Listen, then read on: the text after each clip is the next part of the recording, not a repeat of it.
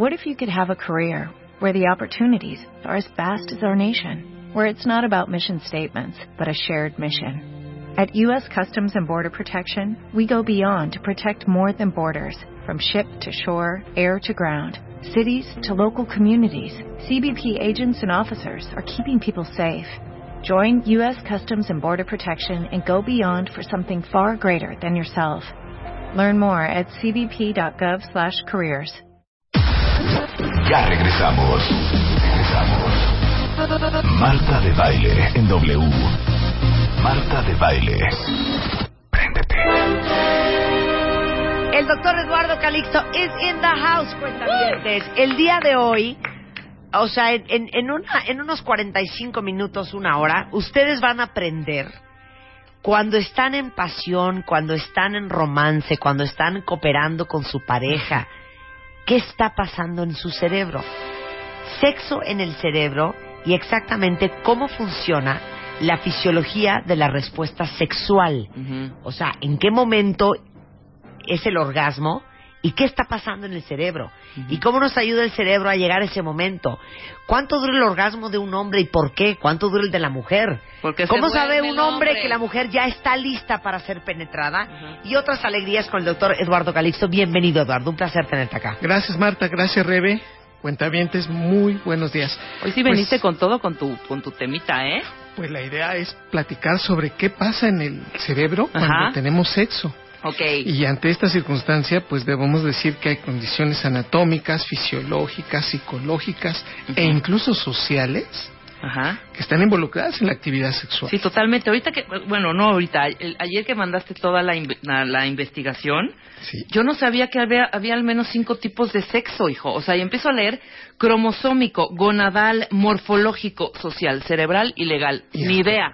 Bueno, eh, cuando se unen los gametos del Ajá. espermatozoide y del óvulo, en este caso del óvulo, se genera la interacción de los cromosomas y ahí tenemos ya la primer parte de nuestra vida, que es el sexo cromosómico. Después aparecen las gónadas, Ajá. entre la quinta y novena semana de vida intrauterina, y aparecen después los caracteres sexuales primarios, es pene o vagina, y ya está el morfológico, y crecemos con él toda la vida, y después viene el sexo social, el que nos otorga la sociedad, si nos regala la ropita azul o rosa, Ajá. los juguetes o las muñecas o las pelotas, el sexo cerebral, que desde que el cerebro se empieza a formar, desde el quinto, la quinta semana intrauterina, hasta la- el último día de nuestra vida está presente este sexo en el cerebro, y finalmente legal, O sea, cuando hablas de sexo cerebral, estás hablando de el cerebro para las niñas y el, El cerebro para, para los niños. sí, por supuesto, porque no, ya habríamos, ya habíamos platicado anteriormente, Marta, Ma- eh, Rebe, previamente en este sentido de que el cerebro de los niños y de las niñas es diferente. Las niñas tienen el cuerpo calloso, tienen el, el hipocampo más grande, el área tegmental ventral más grande, los niños tienen eh, el hipotálamo más grande, la amígdala cerebral más grande, y entonces nosotros somos más reactivos y más inmediatos para dar respuestas, y las niñas piensan más las cosas, Claro. hacen organización de mejor y fundamentan mejor sus decisiones. Y con esto, bueno, pues con toda esta idea eh, entendemos que el cerebro se va capacitando desde las primeras etapas en la vida para tener sexo. Ajá. Y ante esta circunstancia uno se quedaría pensando, ¿en verdad desde las primeras etapas? Es ahí en donde realmente tenemos los primeros, digamos, motivaciones y las primeras búsquedas para después eventualmente capacitarnos y tener sexo con una condición de la que aprendimos previamente cuando éramos pequeños. Dice uno, ¿cómo? ¿Sí? ¿Cómo aprendimos a besar? Viendo una televisión o viendo una película. Y después eventualmente lo hicimos gradualmente con personas. Ajá. Y esto nos fue enseñando. Y bueno, las primeras actividades sexuales están destinadas a ser un fracaso en forma absoluta. Claro. Ahí dice uno, pero ¿cómo? Si yo vi en tal película que tenía que haber pasado esto, pues no. Es muy claro que el, el cerebro se va capacitando, va aprendiendo y se van activando ciertas condiciones. Y ante este punto, la fisiología de la respuesta sexual, que todos estamos involucrados en ella, desde 1966, Ujú. William Master y Virginia Johnson hicieron los estudios prácticamente pioneros hasta ese entonces. Imagínate, era un tabú total entre, entrar y de- describir esto, pero en el humano, Ajá. y las publicaciones vinieron a continuación ante esto. Y con esta situación, pues hoy encontramos que la circunstancia es que, así como está la palabra amor, la palabra emor sería, digamos, la unión de las primeras letras de lo que correspondería a la fisiología de la respuesta sexual. Excitación, meseta, orgasmo y resolución.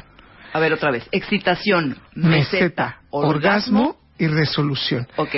Eso sería la fisiología de la respuesta sexual. Ajá. A ver, vamos a explicar brevemente cada una. Cada una. Excitación, pero ponme ejemplos. ¿no? Sí, por ejemplo. Desde el momento que te invitan a salir y sabes que puede haber algo, en ese momento se incrementa la noradrenalina y la dopamina en el cerebro. Entonces ya estoy ansiosita, Ya estoy prendida. Ajá. Ejemplo número dos. Ajá. Y este estudio está muy bien eh, diseñado y, y va a causar revolución en los cuentavientes. Y te lo voy a decir. Mira, por ejemplo, cuando a una persona le dices, ¿te gusta el porno? Y más a las niñas. ¿eh? Ajá, ajá. El 87% de las mujeres dicen, por supuesto que no. Claro. Y le dicen, a ver, pero espérame, ¿por qué dices que no te gusta? No, pues no me excito. Este proceso de excitación es un proceso de inicio de congestión de sangre en los órganos sexuales, específicamente en el pene en los hombres, en la vagina en las mujeres. Claro. Y automáticamente viene o la erección en los varones o la lubricación en las mujeres. Pero en este ejemplo en específico, cuando una mujer observa un monitor o una pantalla de televisión. Y le pregunta a uno, viendo una película pornográfica, si está excitada, ella dice que no. Ajá. Termina, digamos, 30 minutos después de este experimento y le piden, por favor, que toque sus órganos genitales, específicamente la vagina, y la sorpresa es que hay humedad. Ok. Entonces, la mujer definió desde el punto de vista consciente que no estaba excitada. Pero, fisiológicamente, el proceso generó una lubricación que si- sin que ella lo hubiera querido. Se dio esta lubricación y automáticamente nos damos cuenta que sí hubo excitación. ok. De este 87%, estamos hablando que prácticamente todas lubricaron en el proceso de ver una película pornográfica cuando decían que Que no, no, les estaban gustaba. excitadas, exactamente, que no les provocaba nada. Ahora dime, Sí. la excitación en el hombre y en la mujer es diferente, o sea, los Totalmente. totalmente diferente. Sí, tengo que decir que los hombres nos excitamos más rápidamente que las O mujeres. sea, tienen un cerebro más cochino que las mujeres. Por ¿o supuesto, cómo? somos más sexosos. ¿En qué el radica eso? Las diferencias primero en el cerebro y la segunda en las hormonas. Ok. Las diferencias en cuanto al cerebro es que nosotros tenemos un hipotálamo más, más grande y una amígdala cerebral más grande. Entonces la amígdala cerebral está enfocada para procesos de protección, por ejemplo, del lugar, de la pareja, pero también del deseo sexual. Si alguien me pregunta, ¿cuál de los dos órganos del cerebro son los que andan siempre queriendo?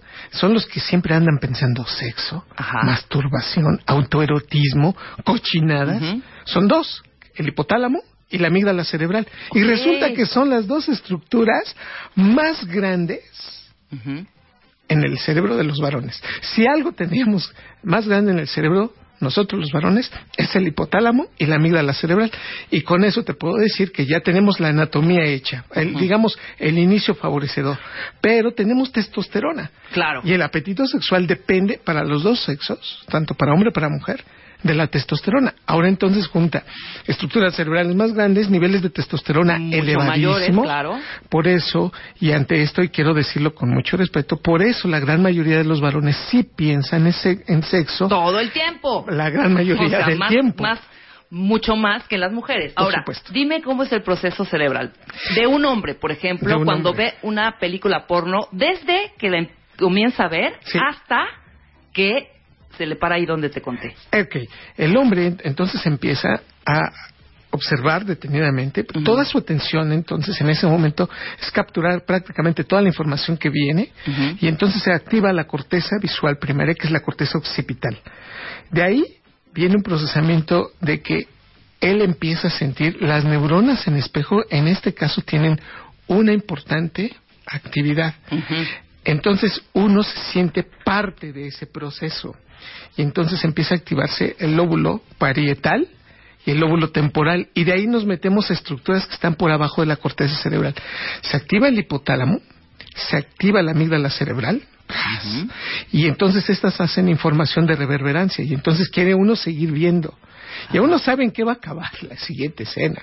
Y sabe, aunque no haya visto la película, y sabe perfectamente qué es lo que viene, pero lo, lo, asocia a eventos propios y entonces entra el hipocampo, las memorias, la fantasía, el deseo. La gente que tiene la capacidad de controlar la película, la puede atrasar, puede parar la escena o puede adelantarla, dependiendo de, que, de la motivación que en ese momento trae. Es evidente que ante esa circunstancia de la emoción, se empieza a liberar en el área tegmental en el núcleo accumbens dopamina y empieza a disminuir el proceso consciente, inteligente, natural que tiene la corteza prefrontal. Entonces te empiezan a ir los frenos. Y ante ese momento, si de principio dice uno, ah, caray, este, empiezo a tener una leve erección o algún alguna parte de mí está despertando. Sin embargo, si estás solo, el proceso se continúa. Si hay alguien presente que nos daría pena, en ese momento la corteza prefrontal trata de inhibir esto y genera pensamientos o genera evocaciones de que eso no está bien. Sin embargo, entre más dopamina libera el núcleo accumbens y la tegmental ventral y la amígdala empieza a activarse más, la corteza prefrontal se va. Y ante esta circunstancia, ver porno nos disminuye la inteligencia, nos disminuye los procesos. Sí, te vas como hilo de media. Claro. Dale gorro. ajá, en ese punto. Ahí no puedes parar no hay nadie, y lo digo con mucho cuidado, y, ante esta circunstancia, no hay nadie inteligente en la cama. Esta circunstancia nos quita los aspectos objetivos de razonamiento, de freno real y de estímulo social, se nos quitan. Entonces te dicen, oye, y esta es la motivación, digo, me paso un ejemplo y ahorita me regreso al de la película, que cuando están en el cine, Dice, oye, pero es que no se está viendo, nadie nos ve. O en el coche, oye, ¿qué te pasa? ¿Qué vas a pensar de mí? No, no estoy pensando nada. Nada, claro. Entonces, en esas circunstancias se está yendo el proceso inteligente de la corteza prefrontal. Se meten los ganglios basales, empiezan a hacer actividades y conductas repetitivas. Si tú te preguntas, ¿por qué la mano está en esa parte? ¿Por qué estás abrazando de tal manera y estrujas de una manera distinta? A cuando hay alguien. Son los ganglios basales los que se están metiendo. Realmente no piensas objetivamente los movimientos. Si el proceso continúa, entonces se mete la médula espinal y empiezas a generar movimientos pélvicos que tú dices, bueno, eh, yo no, yo no hago eso. Cuando estás en la viendo la película pornográfica y los actores que sí se excitan y sí lo, hemos escuchado en esta en esta en estas series que tú sí los actores porno. ustedes han puesto aquí en, con Marta. Ellos identifican que hay un momento en donde sí llegan a tener la excitación y, y, se meten los movimientos pélvicos porque ya hay una interacción entre corteza cerebral y médula espinal. Y entonces finalmente el giro del cíngulo cambia prácticamente la, la ejecución de muchos movimientos con relación a la condición ambiental. ¿Qué significa esto? Esto significa que nos vale lo que está pasando alrededor y nos enfocamos en lo que estamos haciendo en ese momento sexualmente. Se nos quitan los dolores. Sí. En ese momento decía, oye, pero me dolía la rodilla o, no te dolía o tenía cólico. Se te fue el cólico. Se te va. Se te va totalmente. Y Además, la corteza insular se mete y entran los estímulos auditivos, los estímulos de sabor. con mayor intensidad. Entonces, una palabra que dices en ese momento es tan fuerte, la corteza insular se la, se la manda a la amígdala cerebral, se la regresa al hipocampo y inmediatamente el proceso es más intenso y ahí ya no puedes parar. no paras. Y la corteza insular. ¿Y si suena el teléfono, qué pasa con la corteza insular? No, la corteza insular dice sigue. Es que si te das cuenta, ahorita es el hombre. La mujer lo va a describir ahorita. Porque seguro la mujer sí en dos patadas se desconcentra. Hablemos de la desconcentración también. Sí, porque es diferente en los hombres. Ok, entonces la corteza insular. Sí. En ese momento está capturando con mayor intensidad los sonidos, los sabores y los estímulos reforzadores. Y te estás prendiendo más. Por supuesto, no es lo mismo y lo voy a decir con todo respeto, que veas unos, por ejemplo, unos boxers que te llegan casi al tobillo, ¿no? Con respecto a una tanga que incrementa el volumen y que entre más pequeña, pues es evidente que incrementa más la liberación de dopamina y de noradrenalina. Sí. Entonces, ahí la excitación viene mucho del proceso de liberación de estos dos, un incremento en la congestión de sangre y una activación a nivel cerebral. Y estas circunstancias van generando gradualmente el proceso cada vez más grande. Por lo tanto, el entorno y la expectativa sí se involucran mucho en el proceso de excitación. No es lo mismo que te excites en el coche, que en tu recámara, que en el cine, que en la iglesia, perdón, cuentavientes. Que en un hotel de paso. Sí, que no te le pase. Y, y antes, O sea, solo o, o- o acompañado. por ¿no? supuesto, Exacto. o acompañados. Ante esta circunstancia, ese proceso que hace el cerebro y que motiva esta interacción genera una de, nuevo reverberancia y por eso también depende mucho de los aspectos psicológicos y de la madurez también cerebral. Pero no obstante eso, todos nos vamos a excitar en algún momento de nuestra vida y lo digo con todo respeto, aunque no tenga usted experiencia previa, aunque tenga la salud mental que usted tenga y que tenga también usted los compañeros sexuales que hayan tenido, este proceso va a generar excitación. Si usted tiene una expectativa muy grande y el entorno lo favorece. Claro.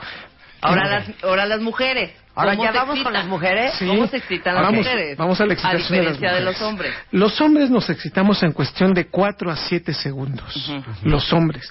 Las mujeres el proceso lo llevan hasta 3 a 4 minutos. ¿Ya entendieron No, todo, mano, cuenta bien, Claro, ahí está toda la explicación. La, la mujer tarda más tiempo. O sea, un hombre está ahora sí que ready to wear Exacto. en supuesto. 7 segundos. Y nosotros queremos... Somos más couture, foreplay, somos más claro. couture. Sí, hay que acariciar. Cuando llega la mujer y le dice, bueno, eh, Por Manuel... eso la importancia del foreplay. Sí. ¿No? Del, del Sí, previo. del previo, Se llama. Y una de la Yo siempre le digo escarceo. del El escarceo. La caricia Antes y el beso pre a Exacto. la penetración. Dice Manuel, tenemos que regresar a la oficina en 20 minutos. Y le dice Manuel, pues a lo que venimos, María. Y ella le contesta, pues acaríciame primero. Sí, Háblame claro. más. Sí. Es la circunstancia de que esta excitación. Porque y hay da- dos elementos básicos. Las mujeres, y, y esto también depende del ciclo menstrual. Las mujeres no tienen los niveles de testosterona tan alto que tenemos nosotros. Exacto. Uno. Dos. Depende también de qué etapa del ciclo menstrual estamos hablando. A si ver, la mujer está eso. en la etapa estrogénica, está cerca de la ovulación, la cooperación está prácticamente dada. Es decir, la mujer va a cooperar Cerca de la ovulación estaríamos hablando del De día mitad. 14, 15, Ajá, 13, exactamente. di- que 16 del ciclo. exactamente. Dos Es en- semanas después de que te bajó. Sí. Exactamente, si es promedio, que dura Sí. 28 o 30 días el ciclo menstrual. Lo que tengo que decir es que en esos días vean a sus mujeres, queridos cuentavientes varones. Si la mujer en esos días le brillan más los ojitos, se humidifican más los ojos por los estrógenos, los labios se vuelven más rojitos, el proceso de la piel, eh, del cutis, es más, está más hidratada. Más tersa. Más tersa la piel, pero el apetito sexual se incrementa. ¿Por qué? Porque es un proceso natural y evolutivo. La mujer cerca de su proceso de ovulación es más fértil y es más fácil que llegue a una actividad sexual con respecto y comparándolo a después de la ovulación. Después de la ovulación viene la progesterona y la progesterona es una hormona que prepara al cuerpo femenino para un embarazo. Si el embarazo no existe, pues se va a dar el ciclo. Pero el hombre detecta esa etapa. Sí, por supuesto. sea, la huele. Sí, claro. por supuesto. y, e incluso cambia el procesamiento de la fijación del perfume. Cambia por, e- por eso también incluso la sudoración. Las glándulas sudoríparas emiten cierto olor porque los estrógenos también cambian la producción de, de sudor. Y ante esta circunstancia, la mujer que está cerca de su ciclo menstrual se excita más rápido que cuando está cerca del ya del por ejemplo de la menstruación y no les digo después o sea supongamos que ayer terminó el ciclo menstrual Ajá. y él le dice María pues es que ya no este, hoy toca y le dice María Manuel de verdad tú no tienes llenadera no tú quieres que esté todos los días y la verdad hoy ¿Sabes no qué? tengo ganas No soy robot. ¿verdad? ¿Qué, qué me crees que soy, no? Ajá. Y entonces hay que entender, porque después del- del- de la menstruación, Ajá. el apetito sexual disminuye muchísimo. Ante esta circunstancia, entonces, de nuevo, tenemos que esperar para la dos semanitas. dos semanitas. Una Ahora, semanita y media. la excitación es muy básica y muy contundente. La Entonces ya dijimos que de 3 a 4 minutos. Tres Las a cuatro mujeres. minutos se va Ajá. hasta siete, ocho minutos, dependiendo del ciclo. Pero las mujeres son más táctiles, más auditivas, besos, circunstancias que van apoyando esto. El varón es más visual e inmediato y por eso el proceso de excitación, si el varón no lo logra o, o- o se cae, la mujer está en el proceso y dice, ¿pero qué pasó? ¿Vamos bien? Y él le dice, no, ya no tengo ganas, fíjate. El clásico del coche que están en el, en el, en el escarceo, en el jugueteo, y viene una patrulla un kilómetro atrás y los dos están en una posición no muy agradable, pasa la patrulla y cuando hay un incremento de noradrenalina para nosotros los hombres es catastrófico porque disminuye la erección del pene, porque nos activa tanto al peligro y al riesgo que entonces ahora el cerebro para volverse a excitar le cuesta más trabajo. Claro. Entonces no nos den las malas noticias ¿no? a los varones cuando Claro. está en el proceso. Y entonces la mujer antes Pues yo diría, paréntesis, no las malas noticias, pues no contesten el teléfono. Exacto, en ese No vayan a ver al niño, porque, ok, ya después ya va a estar muy difícil. va, Volver va a prender complicarse en la demasiado. estufa. Claro. Y con esto debo decir que las mujeres después de la lubricación, las paredes de la vagina empiezan a ceder un espacio naturalmente y esto es en el tercio y el cervix empieza a elevarse poco a poco. Es decir, el espacio vaginal empieza a tener y a generar gradualmente un incremento, se dilata esto, la- se llena más de sangre y si no hay un orgasmo es por eso que se da una enfermedad que se llama inflama- inflamación pélvica crónica. Muchas señoras van con los médicos, con los ginecólogos, diciendo que les duele después de las 5 de la tarde el abdomen y que tienen que incluso desabrocharse el pantalón porque les duele el abdomen. Y uno les dice, ¿pero por qué? Porque precisamente se excitan pero no resuelven, no tienen orgasmo y se queda la sangre mucho tiempo ahí y genera inflamaciones pélvicas a, a largo plazo. Ahora, nada más dime una cosa. Sí. Cuando el, el cervix y toda el área genital de la mujer se empieza a llenar de sangre y se empieza a... Hay una palabra muy técnica, muy bonita, a, digamos que a, a ¿Cuál? engorge. ¿Cómo se dirá? Engorge. Incremente, Co- como digamos, que se- vaso congestiona. Se llena, Como grosor. congestiona. se inflama, se- Ajá. ¿no? Algo así. Sí, ¿Quién manda la señal del cerebro? totalmente la noradrenalina que manda a su vez liberación de adrenalina por las glándulas suprarrenales y entonces Vamos, venga. empieza a cambiar, incluso nos ponemos eh, chapeaditos, Sí. la pupila se dilata, disminuye la atención a los estímulos externos, disminuye la motilidad intestinal, incrementa la frecuencia respiratoria, incrementa la frecuencia cardíaca y se empieza a vasodilatar, es decir, empieza a incrementar sangre en todos los órganos sexuales externos e internos. Y la lubricación se empieza a dar. Y esto también depende muchísimo, y aquí también de lo nuevo, Marta, que, que está saliendo del campo de las neurociencias. Hoy se encuentra claramente precisado que la mujer, entre más le gusta a la pareja, Sí. más se excita. Ustedes van a decir, ay doctor, pues el hilo negro de la sexualidad. Claro, no, pues no es obvio. No. Aquí mucha gente pensaba que por el hecho de estar con esa persona por mucho tiempo los niveles de excitación disminuyen, pero si te gusta, la excitación es más y el orgasmo incluso es más intenso. Entonces, por eso muchas personas se empiezan a imaginar, no, no es mi gordo, es George Clooney, no, Sí, es. Brad Pitt. Sí. Precisamente el nivel de excitación es tan grande que eso favorece mucho más el proceso de excitación. Entonces, una vez que están todos los órganos genitales inflamados de la mujer, Sí. Bien, este fenómeno de incremento de noradrenalina coopera la médula espinal, se prenden dos elementos en médula espinal que ahorita vamos a decir y este procesamiento amenaza a terminar en lo que debe de terminar. Dios mío, Chale. por eso es tan difícil. Regresando del corte les vamos a explicar por qué el orgasmo se complica en las mujeres más que en los hombres. Al regresar en W Radio con Eduardo Calixto, nuestro neurofisiólogo. Continuamos. Continuamos. Conti- Continuamos. Marta de baile. Marta de baile en W. Escucha. Ya regresamos. Regresamos. Marta de baile en W. Marta de baile. Préndete. 7. Estamos de regreso en W Radio, estamos hablando con Eduardo Calixto, nuestro neurofisiólogo, que si no tienen el libro lo tienen que comprar. Se llama Neurotweets. Cápsulas de neurociencias en 140 caracteres. No saben qué divertido libro, van a perder muchísimo el cerebro humano de una forma como súper divertida y súper fácil y súper amigable. Y eso es de los editores Interwriters. Interwriters y se llama Neurotweets, para que lo busquen. Pero estamos hablando del cerebro sexual. ¿Cómo sucede el sexo en el cerebro? ¿Cómo se excita un hombre? ¿Cómo se excita una mujer? Y bueno, de los grandes hallazgos de esta conversación ahorita con Eduardo es que un hombre tarda en excitarse más o menos 6-7 segundos. Sí. Y una mujer 6-7 minutos. Sí.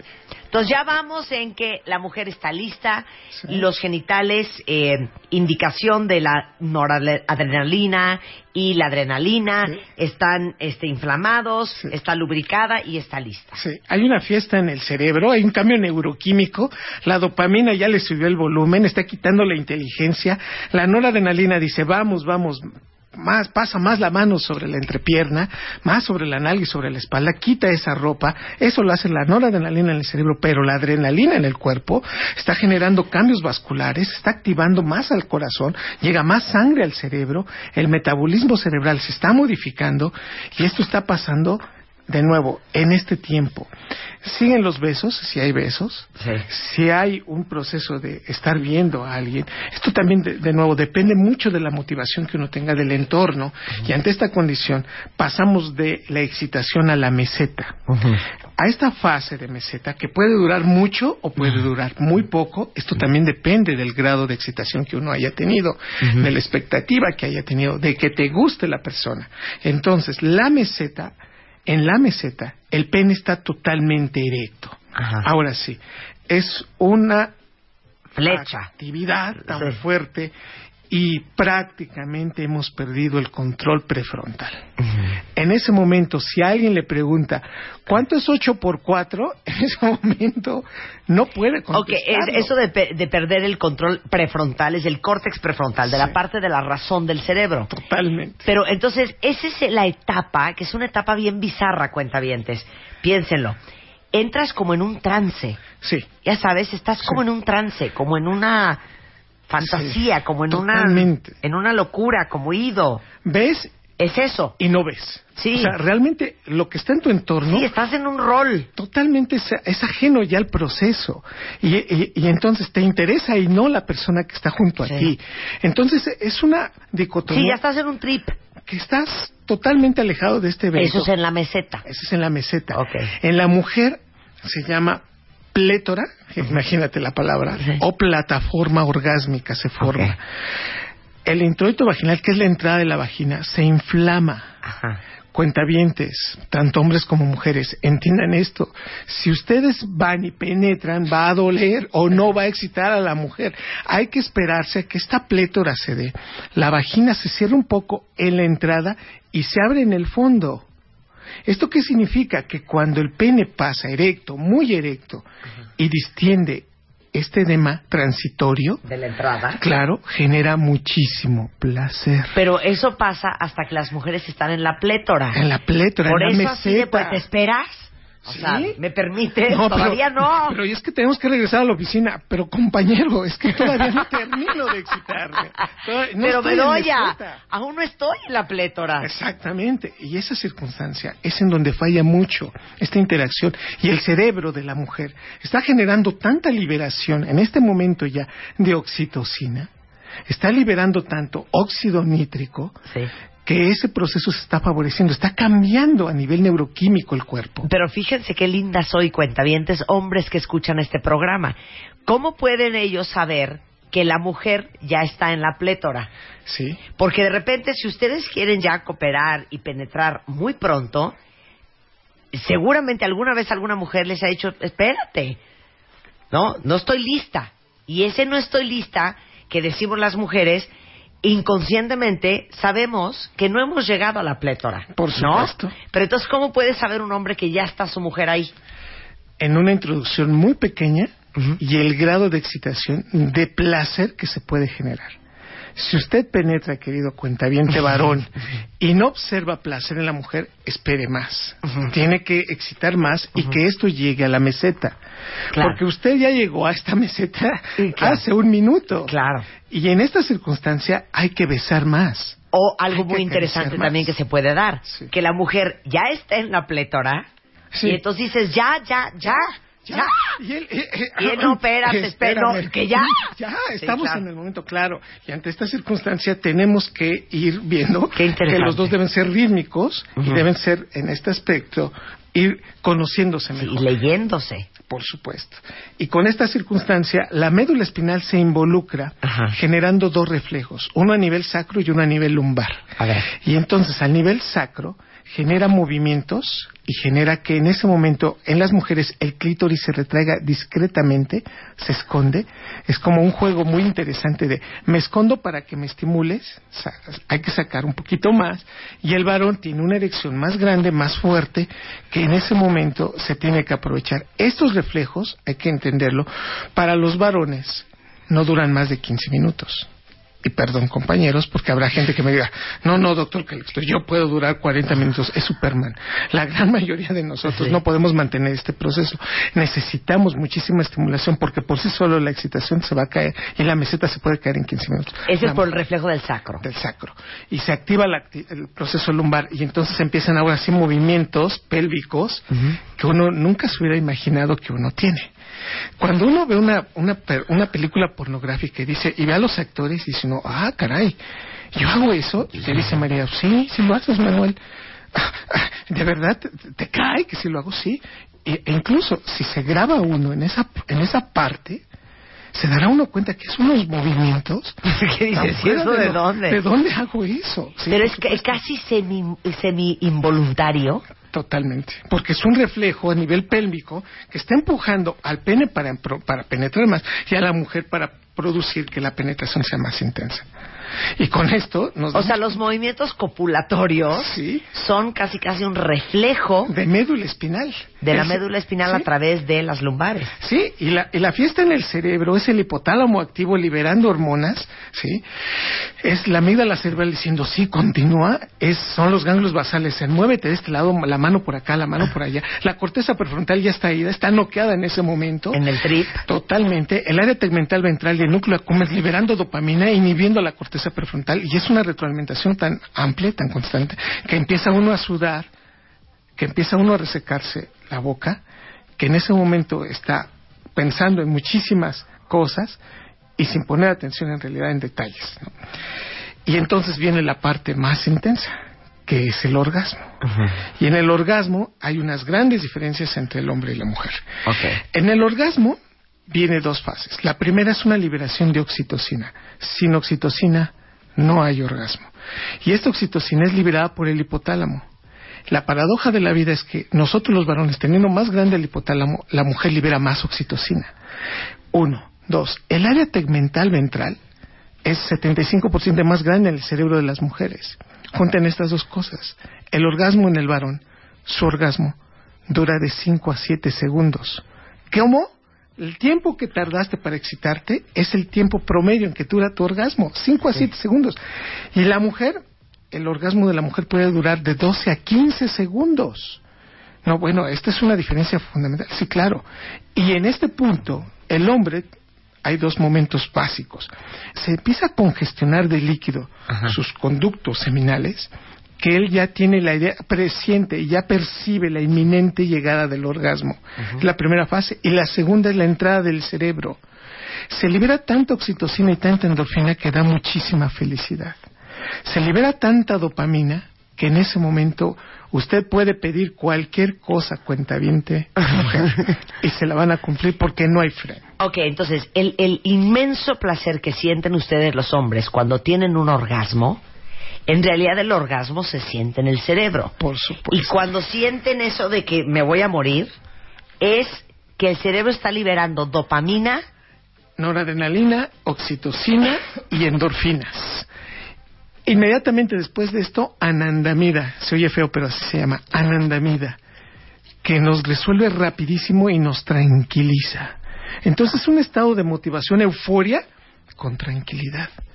Da muchísima, incluso como comezón en el cuerpo y una sensación de me voy a dormir, me voy a morir. Claro, No, pues, estoy ¿qué agotado. pasó? Me gustaría O qué volver paz. Sí, qué paz. Entonces, noradrenalina, dopamina, oxitocina No, anandamida, sí, y luego entra la anandamida. exactamente. Y ahí es donde... a ver, pásate un cigarro. Exactamente. Se asocia el placer con otras cosas.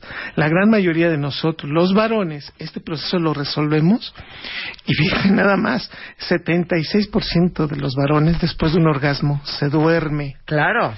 ¿Por qué? Porque la liberación de anandamida y el esfuerzo y el gasto metabólico que acaba de tener, las pulsaciones que le llegaron a 100 latidos por minuto, la frecuencia respiratoria que tuvo de casi 35 por minuto, lo tiene que tranquilizar, lo tiene que calmar en los siguientes minutos. Entonces, Claro. cuando les empiece la flojera post-orgasmo, ya saben que ya entró la anandamida en acción. Sí, no vayan a pensar que no les no las quieren. Es la O vale. ya les dio Sí, sueño. Es un neurotransmisor que está provocando eso. Sí, Ok. pero lo interesante de esto es que las mujeres liberan menos anan- anandamida posorgásmica. Sí, nosotros ahí estamos chingui, chingui, chingui, ¿no? Sí, y entonces ella dice, bueno, ya, mi ah, amor, estoy ya despiértate.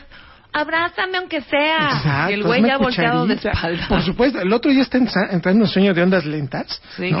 Está ya quedándose dormido.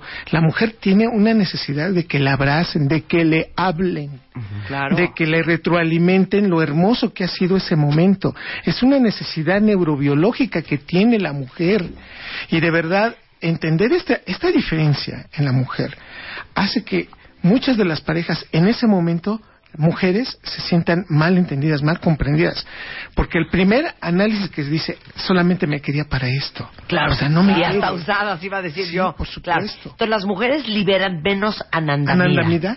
Pero la misma cantidad de neurotransmisores durante el orgasmo. más oxitocina y más dopamina en la mujer. Por eso es más intenso el orgasmo y tardan en resolverlo ellas, lo, lo resuelven menos rápido, o sea, lo hacen más rápido que nosotros los varones.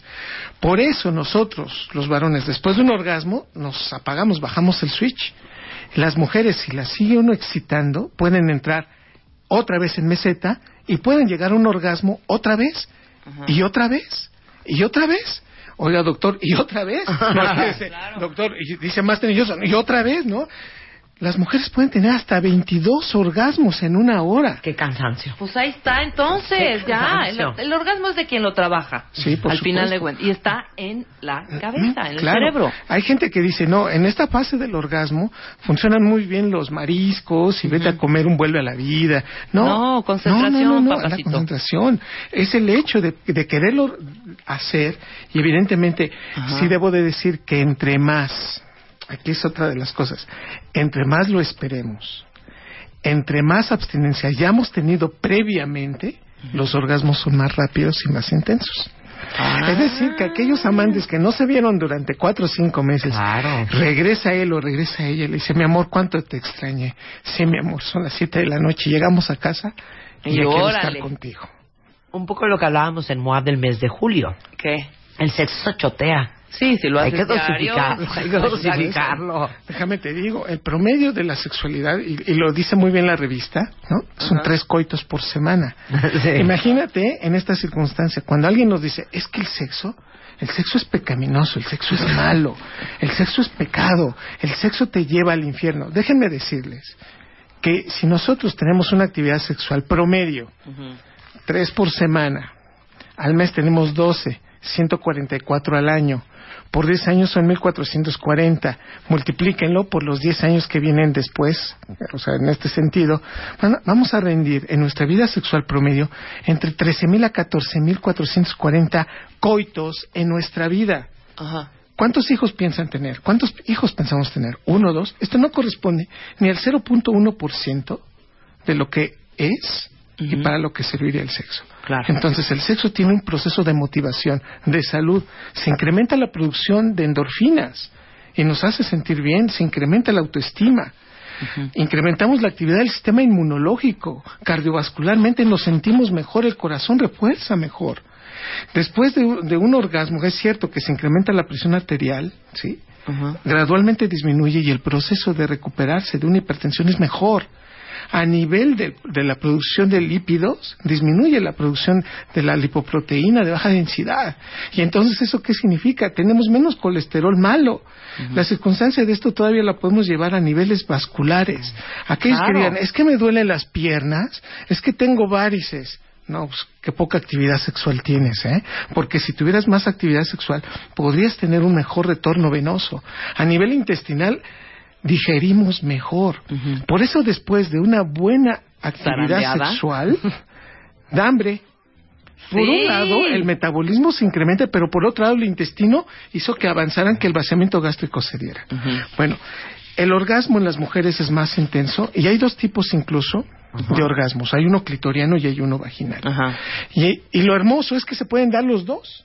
Sí. Y ante esta circunstancia, muchos, sexo- muchos sexólogos dicen, no, el clitoriano es el que se utiliza, el clítoris. Yo tengo que decir que así, sí existe el punto G, existe, que existe este proceso de lubricación y de activación, pero en las mujeres el proceso es todavía más intenso. Ya está estudiado. Fíjense nada más en esta circunstancia. Había un nervio que nunca le habíamos puesto caso, se llama nervio vago. Es, es el décimo par craneal, viene desde el cerebro. Nervio vago. Nervio vago. Ese modula la actividad cardíaca, disminuye la actividad cardíaca, cambia la secreción de los pulmones, modifica el, mo- el movimiento intestinal. Entonces me decían, doctor Calixto, ¿cómo es posible que el nervio vago llegue hasta la vagina y llegue hasta el útero? Yo les decía, por favor, toma la distancia entre el intestino grueso y la vagina. No son ni 10 centímetros. ¿Por qué piensas que no llega hasta allá? Está comprobado, el nervio vago llega hasta allá. Si uno secciona el nervio vago, los orgasmos no son tan intensos. Y esto, por ejemplo, en- en- es- es- esto se vio en personas que se tenía que seccionar el nervio vago para disminuir, la, la- la- por ejemplo, el proceso gástrico en una úlcera gástrica. Bueno, hoy definimos que las mujeres tienen este procesamiento que nosotros los hombres no tenemos. El nervio vago no llega al pene, el nervio vago no llega a los testículos. Y estas son de las grandes diferencias. Por eso los orgasmos bien trabajados a nivel de la vagina, ¿sí? este procesamiento activa el nervio vago y por eso la llegada de la información al cerebro tiene dos vías en la mujer. Por un lado, directamente por el nervio vago hacia el cerebro y por otro lado por la médula espinal. En cambio, nosotros los varones, la información viaja más para médula espinal. Grandes diferencias fundamentales. Bueno, después de este orgasmo viene la resolución, viene la calma. Se terminó la fiesta. Dicen los varones, después de 15 minutos, aquí vienen las estadísticas, nos matan, cuentavientes. Porque, ¿saben cuál es el promedio? Así como nosotros tenemos los mexicanos tres actividades sexuales por semana, promedio, la actividad sexual en América Latina es de 13 a 16 minutos.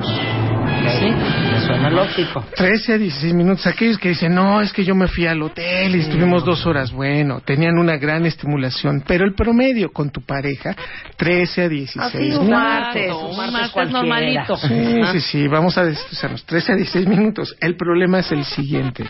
Las mujeres resuelven muy rápido. Nosotros los varones hacemos resoluciones más largas. Es decir, nos cuesta trabajo volver a entrar al estado de excitación. Y hay una hormona que se mete aquí, que es la prolactina.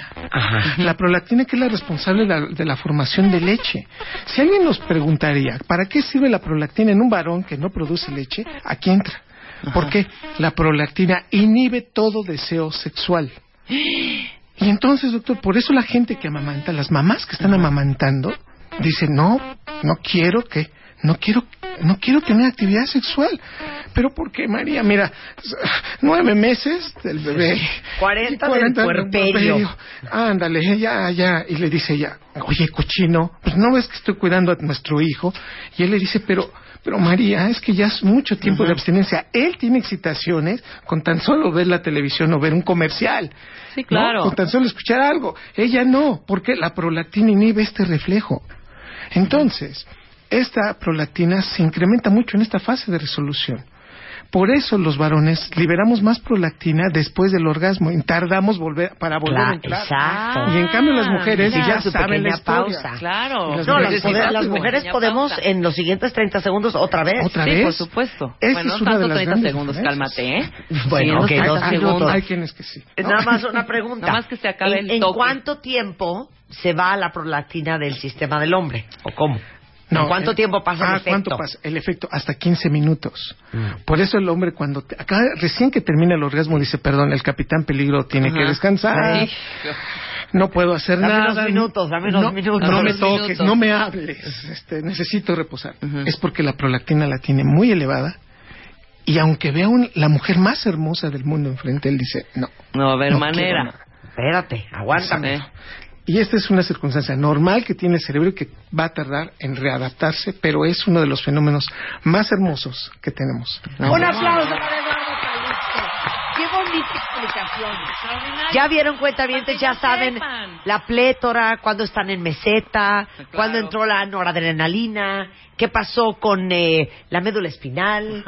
Si por qué los movimientos copulatorios, Claro, si la por prolactina, la- porque la prolactina está alta. No empiecen a regañar y a pensar a andantina, cosas que la no. andantina. Anandamida. Anandam- Anandamida. Anandamida, ¿eh? Anandamida. Sí. La anandamida, que es la que Anandamida, provocó ya, anandamida. paz, sueño. Qué interesante, bonito. qué increíble. Bueno, de este tipo de información increíble para entender el gran misterio y lo fascinante que por lo menos nos parece a nosotros en este programa y sé que a muchos cuentavientes del cerebro humano, el doctor Eduardo Calixto, que es doctor en neurofisiología, escribió un libro que se llama Los Neurotweets. Cápsulas de neurociencias en 140 caracteres. Y son así fragmentitos, pedazos de información súper interesantes sobre la monogamia, la fidelidad, el sexo, el amor, la vinculación, las rupturas y cómo pasan todos estos eventos en nuestra vida, en nuestro cerebro. La editorial es Enter Writers y lo encuentran en todas partes. Muchísimas gracias, Marta. Es un honor. Y Sí. esperamos mañana en los Neurotweets. Mañana en los Neurotweets, que va a estar en Twitter, como siempre, ya saben, es arroba ecalixto en Twitter, si quieren seguir a un neurofisiólogo, este, lo cual es muy sexy para el timeline. Totalmente. Gracias, Eduardo. Un honor, gracias.